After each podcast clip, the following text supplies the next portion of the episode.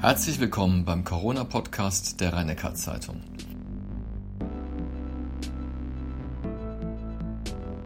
In der heutigen Folge ziehen wir Bilanz aus drei Jahren Corona-Pandemie. Wir sprechen über die Fehler, die gemacht wurden, aber auch darüber, was gut gelaufen ist und weshalb Impfschäden schlichtweg überschätzt werden.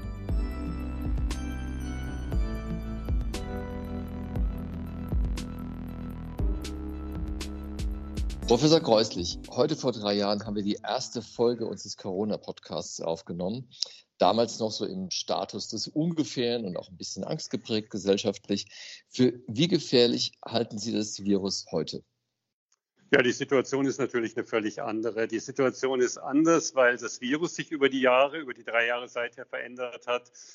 Zuletzt vor einem Jahr mit der Omikron-Variante und den daraus folgenden Subvarianten, die das ist inzwischen klar, deutlich weniger pathogen sind, auch bei Leuten, die nicht vorab schon immun sind. Zweitens haben wir eine völlig andere Immunitätslage in der Bevölkerung. Damals ist ein neues Virus auf eine Bevölkerung getroffen, wo niemand Antikörper, niemand T-Zellen dagegen hatte und deswegen auch niemand zunächst das Virus bekämpfen konnte bevor das Immunsystem eingesetzt hat. Heute sind ähm, die allermeisten geimpft und infiziert oder zumindest geimpft oder infiziert und deswegen mit wesentlich besseren Abwehrmechanismen ausgestattet. Das ist immer noch ein Erreger, der bei nicht immunen oder immungeschwächten Personen gefährlich sein kann, aber das Problem ist ein völlig anderes, als wir damals hatten. Jetzt sind ja seit einiger Zeit alle Beschränkungen aufgehoben. Wie sieht denn die Lage aus Sicht von Krebspatienten oder, oder ähnlich immungeschwächten, schwerkranken Patienten aus? Ja, also es ist, wie eben schon gesagt, sicher immer noch die Situation, dass wir empfehlen, dass alle diese Personen, die auch alte Personen in Pflege- und Altenheimen ihren Immunschutz regelmäßig auffrischen. Ob man das halbjährlich oder jährlich machen muss, wird man sehen. Ich würde es wahrscheinlich zum Herbst diesen Jahres wieder machen, weil wir über die Sommersaison wenig haben werden. Und wenn das Immunsystem nicht gut reagieren kann, weil eben immunsupprimiert äh, die Person ist, dann ist unbedingt zu empfehlen, auch weiter mit Maske und entsprechenden Vorsichtsmaßnahmen umzugehen. Andererseits ist die Situation natürlich für diese Personen besser geworden, weil wir ja, und darüber haben wir auch gesprochen in der Vergangenheit, weil wir ja damals das Problem haben, durch, hatten durch die vielen Corona-Fälle und die Beschränkungen, dass Personen zum Teil mit ihrer Erkrankung entweder nicht in die Klinik gekommen sind oder wir Operationen und andere Eingriffe verschieben mussten. Jetzt sind wir wieder im Normalbetrieb, sodass die Situation natürlich in der Hinsicht medizinisch deutlich besser geworden ist. Welche Entwicklung hat Sie denn bezogen auf das Virus am meisten überrascht? Na, ich glaube, wir hätten am Anfang nicht damit gerechnet, dass so ausgeprägte und massive Änderungen in relativ kurzer Zeit auftreten. Das ist zunächst mal für Viren nichts Überraschendes, dass sie mutieren, dass sie sich verändern, dass neue Varianten schnell auftreten können. Bei Coronaviren war man und da geht man davon aus, dass das etwas weniger häufig und wahrscheinlich ist, weil diese Viren im Vergleich zu anderen RNA-Viren einen gewissen Reparaturmechanismus haben, das heißt weniger Fehler machen, wenn sie sich vermehren, als das andere RNA-Viren tun.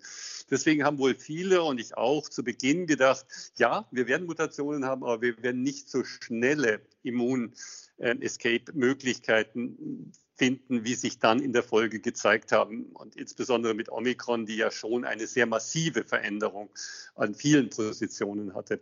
Ich glaube, das war in der Form und in der Geschwindigkeit anfangs nicht erwartet. Und so lernt man eben immer wieder dazu, weil wir halt noch nie eine so rasche und massive Ausbreitung eines neuen Coronavirus in einer nicht immunen Bevölkerung hatten. Das konnte man vorher nicht sicher sagen. Noch eine Frage zum Ursprung, da haben wir auch drüber gesprochen. Bleibt es aus Ihrer Sicht dabei, dass das Virus von einem Tier, jetzt zuletzt dieses vom Marderhund, auf den Menschen übertragen wurde?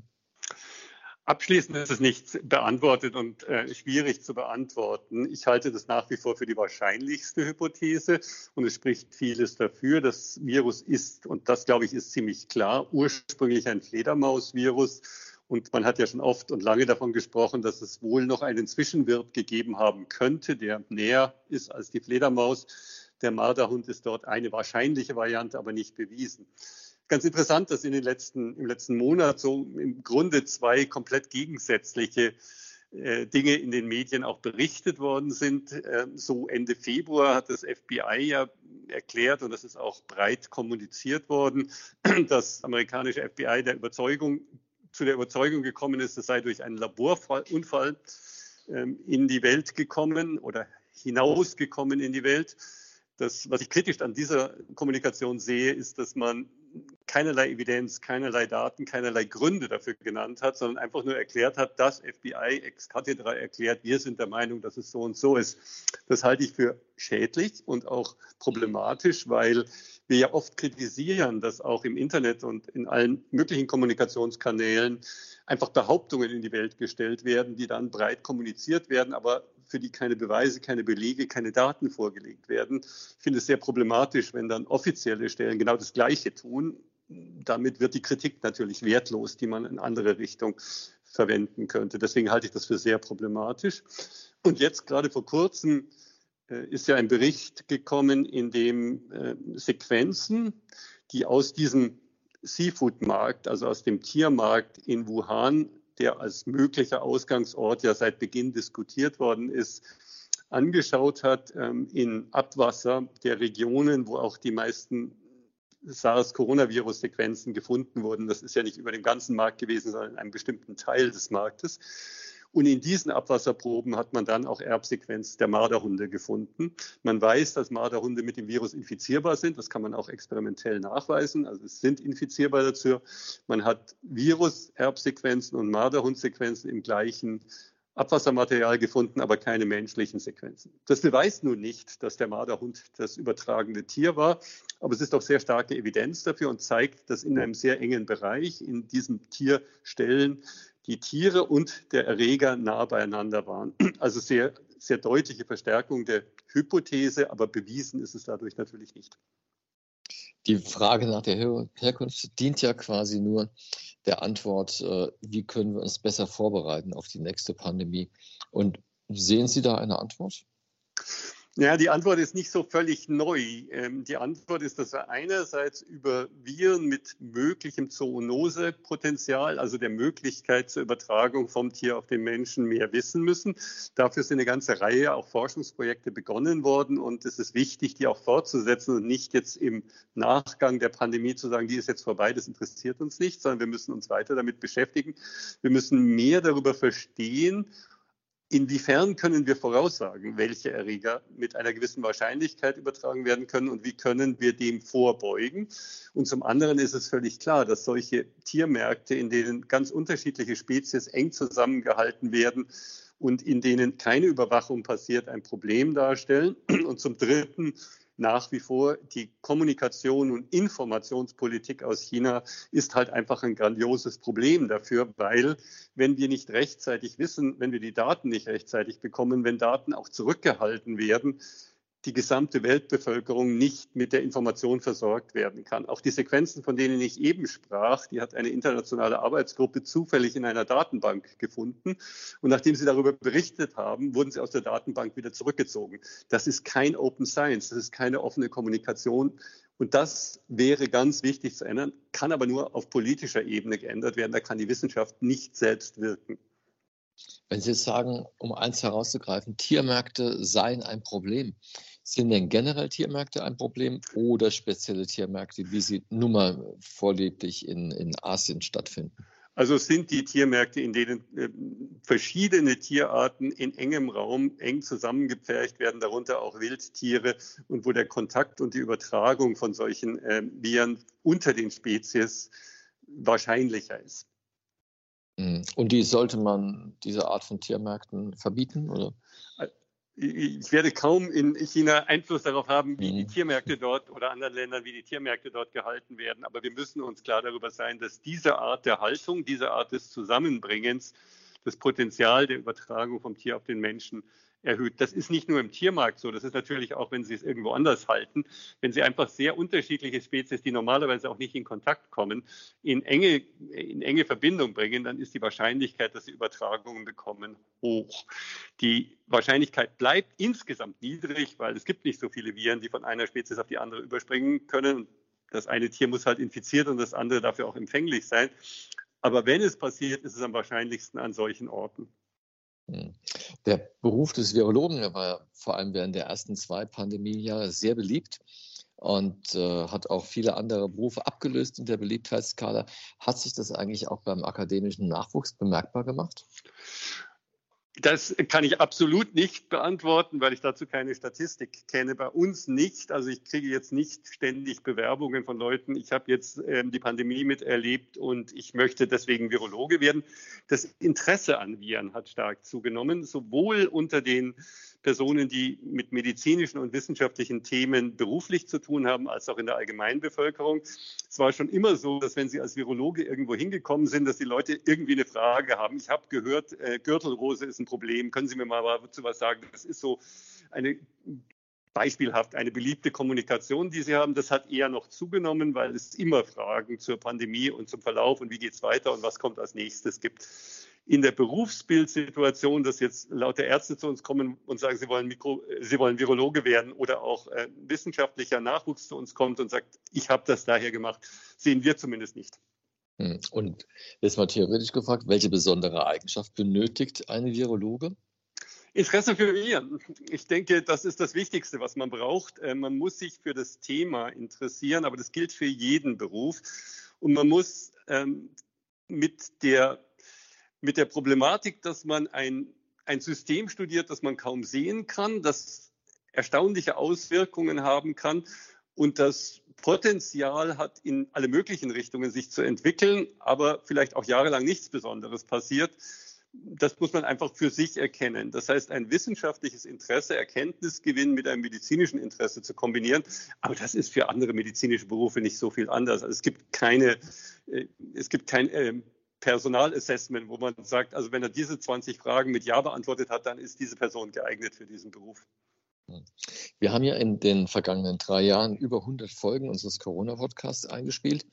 Und äh, Sie, ein, da wollte ich ein paar Themen oder ein paar Aspekte davon noch aufbereiten. Einer davon ist, Sie konnten sich nie so richtig dem Ruf nach einer allgemeinen Impfpflicht anschließen. Also für Pflegeeinrichtungen schon, aber in der Allgemeinheit, das haben Sie quasi nie befürwortet. Hat Ihnen das auch innerhalb Ihrer Kollegen Kritik eingebracht? Nein, ich glaube, dass die meisten der Kollegen im Fachbereich eine ähnliche Einschätzung hatten, insbesondere weil die Diskussion und Beschlussfassung und Umsetzungsplanung ja viel zu spät kam für die ähm, dann für den dann eingetretenen Verlauf der Pandemie. Nicht? Also wir hatten dann äh, in einer Situation über Impfpflicht begonnen zu diskutieren, als man davon ausging, dass man die Ausbreitung des Erregers durch Impfung sehr gut eindämmen kann und möglicherweise manche Leute waren der Auffassung, sie sogar eliminieren zu können. Die Auffassung hatte ich nie, aber das war eine Diskussion zumindest. Also der Grundgedanke, wir impfen möglichst viele Menschen, dann kann das Virus diese Menschen nicht mehr infizieren und dann wird die Pandemie dadurch alleine totlaufen, weil eben keine Wirte, keine empfänglichen Personen mehr da sind. Zu dem Zeitpunkt, als die Impfpflicht beschlossen wurde, also auch für Pflegeeinrichtungen war das schon sehr fraglich geworden. Und als die Diskussion dann im Bundestag äh, anstand, war völlig klar, da lag, äh, war ja alles schon mit Immun-Escape-Varianten bekannt, war völlig klar, dass wir die Ausbreitung darüber nicht hemmen können, sondern nur schwere Verläufe hemmen können. Wenn wir aber die Ausbreitung nicht hemmen können, und das, glaube ich, war zu dem Zeitpunkt allen im Fach klar, dann wird die Impfpflicht nicht zu der gewünschten Herdenimmunität führen können. Und damit wird die Begründung dafür fraglich. Insofern gab es da eigentlich kaum Dissens, war zumindest mein Eindruck, den ich erlebt habe, sondern es war dann eher auf der politischen Ebene Diskussion, aber nicht mehr so sehr in den Fachbereichen für die Menschen in Pflegeberufen und, und, und Kliniken und so weiter war das ja schon ein quasi Berufsverbot, das freilich aus äh, Angst vor, vor fehlenden Fachkräften auch gar nicht richtig vollzogen wurde. Trotzdem, es stand ja im Raum und führte auch ein bisschen zur Spaltung der Gesellschaft. Äh, gibt es da Ihrer Meinung nach etwas wieder gut zu machen? Ich glaube, was man vor allem erkennen muss, ist, dass man in solchen Fällen, wenn sich die Erkenntnisse dahingehend verändern, dass die Notwendigkeit anders gesehen wird, dass man dann schneller reagiert und es gegebenenfalls auch rückgängig macht, dann bis zum Ende der beschlossenen Zeit durchzuführen. Ich glaube, das hat man auch in einem Gespräch seinerzeit mal thematisiert. Man hätte es vorzeitig beenden können und das wäre auch vernünftiger gewesen. Ich glaube, das habe ich damals auch ziemlich genau so gesagt. Ähm, zum Zeitpunkt, als man beschlossen hat, das zu machen, war ja in der Tat die, der Eintrag in die Pflegealtenheime und in die Krankenversorgungseinrichtungen noch ein sehr gravierendes Problem und insofern dort ein, einen sehr starken äh, eine, eine sehr starken ähm, Wunsch und Druck in die Richtung zu impfen ähm, zu machen, war sicherlich vernünftig. Ähm, in der Folge, als das nicht mehr in dem gleichen Umfang war, hätte man es aber schneller rückgängig machen sollen. Mein Gefühl ist, und das ist generell der Eindruck in diesen Entscheidungen gewesen, dass es eine durchaus erhebliche Zeit gedauert hat, bis man zur Entscheidung gekommen sind, so dass sie manchmal etwas spät fallen konnten. Wenn sie dann aber mal gefallen waren und die Situation sich geändert hat, man noch länger gebraucht hat oder es gar nicht getan hat, um sie wieder zurückzunehmen beziehungsweise wieder entsprechend zu reduzieren. Da könnte ein schnelleres Vorgehen in der Zukunft und die Aussage, dass man es schneller macht, sicherlich helfen. Retrospektiv ändern kann man ja sowieso nichts. Hm. Deshalb ein Blick zurück an einem anderen Thema, auch zum Thema Corona. Und zwar der Bundesgesundheitsminister Karl Lauterbach hat ja vor kurzem ein bisschen in seiner eigenen unglücklichen Art den Begriff Impfschäden in die Debatte eingebracht. Und seitdem haben wir eine große Debatte darum. Und da würde ich von Ihnen gerne wissen, wie hoch ist denn überhaupt die Quote bei den bisher erfassten Impfschäden? Die ähm, Quote der erfassten und bewiesenen und auch belegten Impfschäden, die dann auch zu einer entsprechenden ähm, Entschädigung führen, so ist es ja, ist extrem gering, wobei da auch durchaus nicht alle Fälle bisher abgeschlossen sind. Was auch in der Diskussion und auch in der Kommunikation des Bundesgesundheitsministers sicher unglücklich war, ist die im Verständnis manchmal, er hat es vielleicht nicht so gemeint und vielleicht auch gar nicht so gesagt, äh, im Verständnis manchmal Vermischung von äh, gemeldeten möglichen Impfnebenwirkungen mit Impfschäden. Die gemeldeten möglichen Impfnebenwirkungen werden beim Paul-Ehrlich-Institut registriert und können regelmäßig abgerufen werden. Und da kommt die Zahl von 1 zu 5.000 bis 1 zu 10.000 äh, gemeldeten möglichen schwereren Nebenwirkungen ähm, vor. Das können aber Dinge sein, die nach einer Woche wieder vorbei sind. Das können Dinge sein, die gar nichts mit der Impfung zu tun hat. Das können Dinge sein, die ähm, mit der Impfung auch was zu tun haben. Das wird in der Form nicht unterschieden. Und diese Zahl wurde dann umgelegt auf die Gesamtzahl der Impfungen und daraus entstand dann die Annahme, dass zigtausende Menschen schwere Impfschäden hatten, was aber völliger völlig falsch ist und auch nicht aus den Daten abzuleiten ist. Das war meines Erachtens auch ein Kommunikationsfehler. Es gibt seltene, sehr seltene nachgewiesene Impfschäden.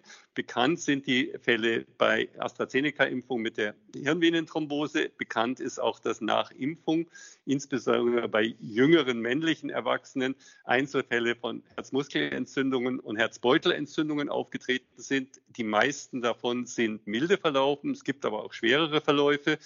Das sind eindeutig der Impfung zuzuordnete Nebenwirkungen, die aber sehr, sehr selten sind. Ich glaube, es sind in Deutschland jetzt irgend sowas wie 300 plus minus Impfschäden anerkannt worden, wobei noch nicht alle abgearbeitet worden sind. Bei 200 Millionen oder irgend sowas Impfungen insgesamt. Ja, also so wie ich das gelesen habe, gibt es ungefähr 6000 Anträge bisher. Und davon ja. sind 2000 bearbeitet. Also, also ein Drittel ist bearbeitet.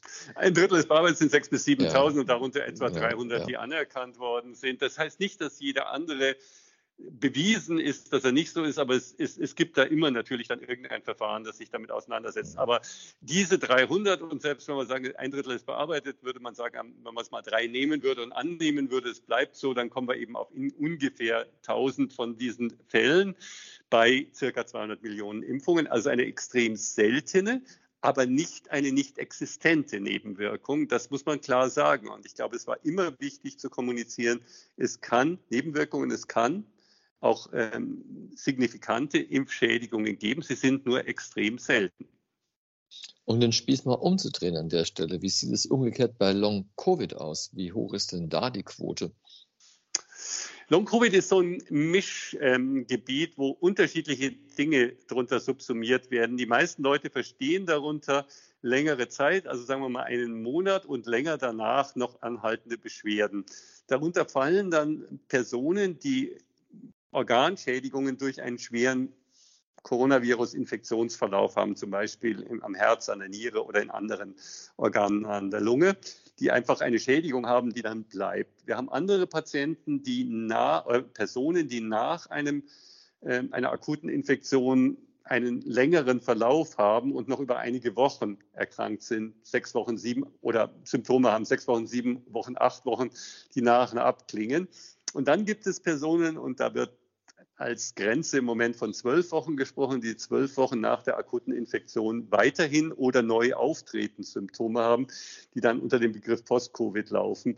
Das sind eigentlich die relevanten Fälle für unsere Diskussion, weil dass man nach einem schweren Infektionsverlauf oder einem schweren Krankheitsverlauf, bei dem Organe in Mitleidenschaft gezogen werden, danach noch Symptome hat, ist klar, ist nichts Besonderes. Wenn die Niere geschädigt ist, ist sie geschädigt. Das ist äh, in dem Fall natürlich ähm, eine schlimme Situation, aber es ist nicht überraschend, dass sowas dann eintritt. Und wie hoch ist ähm, diese Zahl der, derjenigen, die man, über zwölf Wochen, die über zwölf, man, zwölf Wochen leiden? Ja. Man schätzt, dass äh, in dem längeren Verlauf in unterschiedlichen Studien etwa 10 Prozent der Personen noch Symptome haben. Darunter fallen aber auch sehr viele eher leichtere Symptome, wie noch eine gewisse Müdigkeit oder äh, Einschränkungen im Riechvermögen oder ähm, eine gewisse Belastungseinschränkung. Der Anteil derer, die wirklich schwerwiegende Symptome haben, also die Menschen, die schwer die Treppe noch hochkommen, die Herzrasen haben, die andere Symptome noch in erheblichem Umfang haben, ist deutlich geringer. So, die Zahlen schwanken allerdings extrem stark zwischen den verschiedenen Studien. Und alles, was wir sagen können, ist über den längeren Verlauf, den wir jetzt beobachten, geht es bei den allermeisten Leuten deutlich runter. Aber es ist doch ein ganz erheblicher Teil, die auch eine längere Zeit nach der Corona-Infektion noch gewisse Symptome haben. Ein geringer Anteil davon dauerhaft, aber wie groß der ist, ist im Moment tatsächlich aus den Studien noch nicht absolut zu erkennen. Zehn Prozent ist so etwa die Schätzung derer, die nach zwölf Wochen oder so noch symptomatisch sind. Also zehn Prozent aller Infizierten mit gewissen aller symptomatisch Infizierten. Für die mhm. un äh, ja. asymptomatisch oder Unerkannten kann ich keine Zahlen nennen, weil man ja, das ist klar. kann. Äh, stimmt es eigentlich, dass, bei, dass das Immunsystem bei Menschen mit mehreren Corona-Infektionen deutlich altert? Das ist eine, eine aus meiner Sicht nicht abschließend beantwortbare Frage, was dort passiert.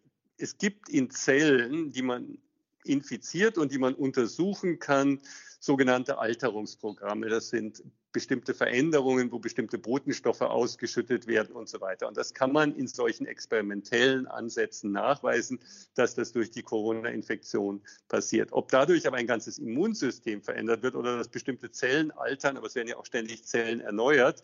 Und ob das eine Rolle spielt im weiteren Verlauf, da würde ich aus meiner Kenntnis des Ganzen im Moment extrem vorsichtig mit Aussagen sein. Wenn es massive Veränderungen geben würde, müssten wir das jetzt Jahre nachdem eine Pandemie durch uns, unsere Bevölkerung weltweit gelaufen ist, deutlich stärker sehen, als wir es momentan tun. Also die Aussage, auch wieder eine unglückliche Aussage des Bundesgesundheitsministers vor einigen Monaten, dass da ein, ein, ein riesiges Problem äh, auftreten würde, das kann ich nicht erkennen. Also dahinter steckt ja der Grundgedanke, dass vielleicht die dritte, vierte, fünfte Corona-Infektion, das haben ja doch manche Menschen, dass die quasi schlimmer sind als die ersten eins, zwei. Das kann man auch nicht sagen. Also das kann ich nur, kann ich nur sozusagen aus dem eigenen Umgebungskreis beantworten, weil auch in meinem Bekannten- und Umgebungskreis hier im Klinikum und anderswo natürlich Personen zwei, drei und einige weniger auch vier Infektionen hinter sich haben.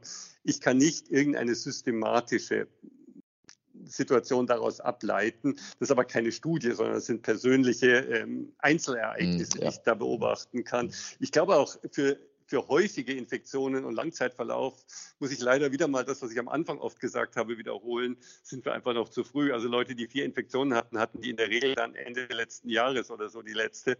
Da haben wir noch keine Beobachtungszeit dafür. Ich sehe im Moment keinen zwingenden Grund dafür, warum das auftreten sollte. Ein weiteres Thema, über das wir öfter gesprochen haben, ist die Verteilungsgerechtigkeit in Bezug auf den Impfstoff, jetzt weltweit betrachtet. Äh, der Impfstoff erreicht ja viele Menschen nicht. Wir haben oft darüber gesprochen, die Impfstoffe sind oft nicht so gut zu transportieren, gerade die mRNA, die gekühlt mhm. werden müssen. Und das heißt, in weniger entwickelten Ländern gibt es einfach Landstriche, wo so gut wie gar nicht geimpft werden konnte oder sehr unzureichend. Gibt es dazu eigentlich Zahlen? Oder Belege, dass quasi das Virus sich in bestimmten Gebieten, die mit Impfstoff schlechter versorgt werden konnten, stärker verbreitet hat als dort, wo geimpft wurde?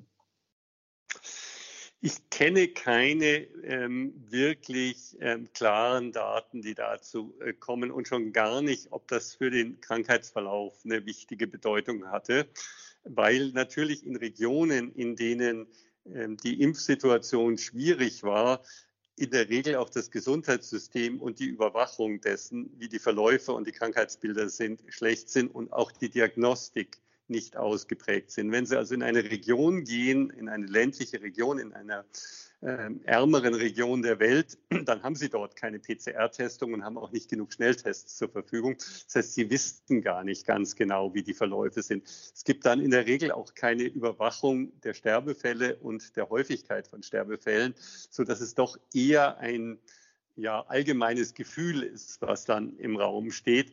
Ähm, in anderen Regionen könnte man das besser untersuchen, da haben wir aber die Informationen nicht. China hat ja das große Experiment gemacht, äh, in dem man über den, die extrem rigide Politik über lange Zeit praktisch Corona fast komplett blockieren konnte und dann kurzfristig beschlossen hat, dass man das aufhebt. Da sind sehr viele Fälle aufgetreten. Es sind sicher auch viele Todesfälle aufgetreten, aber wir haben keine echten Zahlen dazu. Das heißt, wir kennen diese Verläufe nicht. Wenn wir das genauer wissen würden, könnten wir dazu natürlich mehr aussagen, aber dazu müssten halt dann auch die Daten zur Verfügung stehen. Bezogen auf Europa und die USA gibt es ja diese Daten. Und äh, da nachgehakt beim Thema Übersterblichkeit, gab es in 2021, 2022 eine Übersterblichkeit in, in bestimmten Ländern? Ja, die gab es. Also da gibt es ganz gute Zahlen. Auch in Deutschland äh, finden wir in 2021, äh, 2020, 2021 äh, deutlich die Übersterblichkeit, ja. Und, und wie hoch äh, war die ungefähr? Ich habe es mal nachgesucht, ich habe es nachgeschaut, aber ich habe es jetzt nicht mehr genau im Kopf. Ich müsste es nochmal nachschauen. Okay, dann kommen wir zum Schluss. Und äh, da vielleicht noch ein Wort auch von Ihnen zu den vielen Verboten, die es teilweise als sinnvoll, teilweise, teilweise als weniger sinnvoll erwiesen haben. Da hätte ich von Ihnen gerne eine Einschätzung. Was kann man sagen, das soll man das nächste Mal unbedingt wieder machen und bei welchen Maßnahmen sagt man im Nachhinein, naja, es war ein netter Versuch, hat sich aber eigentlich nicht gelohnt? Ja, klar, an erster Stelle zu nennen ist in einer insbesondere in einer frühen Phase bei einer atemwegsübertragbaren Erkrankung. Die Maske hat sich eindeutig als wirksam, sinnvoll und vernünftig erwiesen. Und sie ist auch weiterhin wirksam und vernünftig, auch für andere Atemwegserkrankungen. Ich sehe das mit gewissen äh, Genugtuung und Freude auch, dass auch in unserem Umfeld Personen, die Erkältungs frühe Erkältungssymptome haben, bei uns mit Maske kommen. Wir haben in den normalen Besprechungsräumen keine Maskenpflicht in allen diesen Diskussionen mehr. Und es kommen oft auch Leute zu uns, wo ich dann ein Gespräch habe, die kommen mit der Maske, weil sie nicht genau wissen. Dann sage ich, sie können aber auch hier die abnehmen. Dann sagt derjenige, ich habe aber einen Halskratzen seit heute Morgen, ich lasse sie lieber auf. Das finde ich eine sehr, sehr positive Entwicklung und ich würde mir wünschen, dass es dabei bleibt und dass wir auch weiter einerseits, wenn wir selbst Symptome haben, andere schützen, andererseits, wenn wir eben besonders empfänglich sind durch die Maske, uns schützen und sie weiter nutzen. Also die ist total sinnvoll. Ähm, die Impfung natürlich, also Impfung ist einfach der beste Schutz nach wie vor. Trotz seltener Impfschäden ist einfach die Konsequenz der Erkrankung viel schlimmer. Äh, sofern wir eine haben, Impfung müssen wir weiter wertschätzen und anerkennen und nicht umdrehen. Den Effekt der Impfung ist ja gar nicht so schlimm gekommen dann hinterher als Nicht-Notwendigkeit für die Impfung umdrehen. Das ist äh, wichtig. Auch die Regelungen, Abstand zu halten in solchen Situationen, äh, gewisse Massenveranstaltungen nicht durchzuführen, wären im Fall einer epidemisch-pandemischen Ausbreitung sicherlich wieder sinnvoll. Also das sind Maßnahmen, da gibt es auch gute Daten inzwischen, die das eindeutig belegen. Sicherlich nicht mehr sinnvoll und auch nie sinnvoll, muss man klar sagen, sind so Entscheidungen wie man darf äh, nicht nach draußen gehen, nicht spazieren gehen, Spielplätze im Freien zu schließen und ähnliches. Das ist sicherlich etwas, was man klar als unnötig und auch nicht, äh, nicht in, in gar keiner Form auch theoretisch nicht wirksam anerkennen würde. Für diese Infektion muss man auch nachträglich sagen, und das ist ja inzwischen auch von allen Seiten so bestätigt worden, dass die Schließungen von Schulen und Kindergärten keine sinnvolle Maßnahme gewesen ist, in dem Sinne, dass es die Eindämmung nicht wirklich erreicht hat und die Kollateralschäden, also die anderen Nebenwirkungen dieser Schließungen das deutlich überstiegen haben. Das kann aber bei einem anderen Erreger, der zum Beispiel bei Kindern und Jugendlichen besonders schwere Verläufe macht oder besonders von denen übertragen werden würde, sich anders darstellen. Das würde ich nicht als eine absolute Behauptung in den Raum stellen wollen. Für diesen Erreger kann man das nachträglich sagen. Aber alle Dinge, wo Menschen im Freien zusammenkommen und ähm, in irgendeiner Form äh, sich treffen, auch viele andere dieser Aktivitäten äh, sind sicherlich in der Form, würde man nicht nochmal machen. Ich weiß noch, wir haben über das Oktoberfest auch gesprochen. Da waren Sie sich im Vorfeld nicht sicher, ob das gut ist oder nicht gut. Wie würden Sie das einordnen? Also ich war vorher immer der Auffassung, dass man es auf jeden Fall machen kann, aber dass es einen Anstieg der Infektionszahlen geben würde. Das ist auch so eingetreten. Es ist aber auch zu erwarten gewesen, dass es keine Überlastung des Gesundheitssystems geben würde. Und das war ja im Grunde die, die Einschätzung, die vorher zu treffen war, dass wir, wenn Menschen in der Form in den Bierzelten eng zusammenkommen und darunter auch eine Reihe Infizierter sind, dann Infektionsketten haben werden. Das ist klar, das kann man sicher vorhersagen.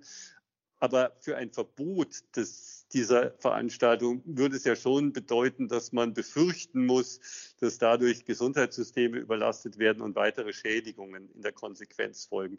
Das Risiko des Einzelnen, zu einer Veranstaltung zu gehen und sich bei einer äh, Veranstaltung anzustecken und danach gegebenenfalls zu erkranken, das kann meines Erachtens nicht die Aufgabe der Politik und des öffentlichen äh, Wesens sein, das zu verhindern. Wir müssen schon die Verantwortung für uns selbst übernehmen. Das beanspruchen wir Menschen ständig und das müssen wir dann auch tun.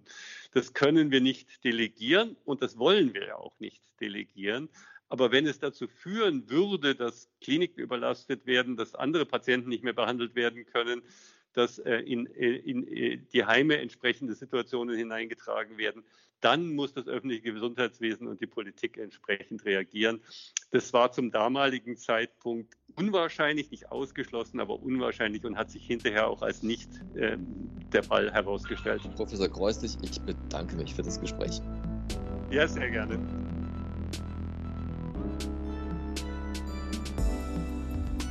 Dies war die 108. Folge des RNZ Corona Podcast mit Hans-Georg Kreuslich, dem Chefvirologen am Heidelberger Universitätsklinikum.